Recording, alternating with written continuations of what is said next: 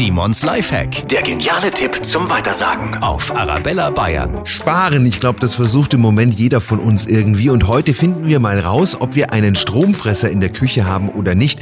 Es geht um Ihren Kühlschrank. Wenn die Dichtung porös ist, dann geht ganz schön viel Energie verloren. Das Ding frisst dann richtig Strom. Mit dem Taschenlampentrick finden Sie heraus, ob die Dichtung in Ordnung ist oder nicht. Einfach Taschenlampe einschalten, in den Kühlschrank legen, Tür zu machen, sodass das Kühlschranklicht ausgeht. Strahlt jetzt das Licht der Taschenlampe aus dem Kühlschrank durch die Dichtung nach draußen, dann ist die undicht. Dann tauschen Sie die am besten aus, das spart richtig Strom. Simons Lifehack, jede Woche gibt's neun, auch immer nochmal zum Nachhören auf arabellabayern.de oder in unserer Arabella Bayern App.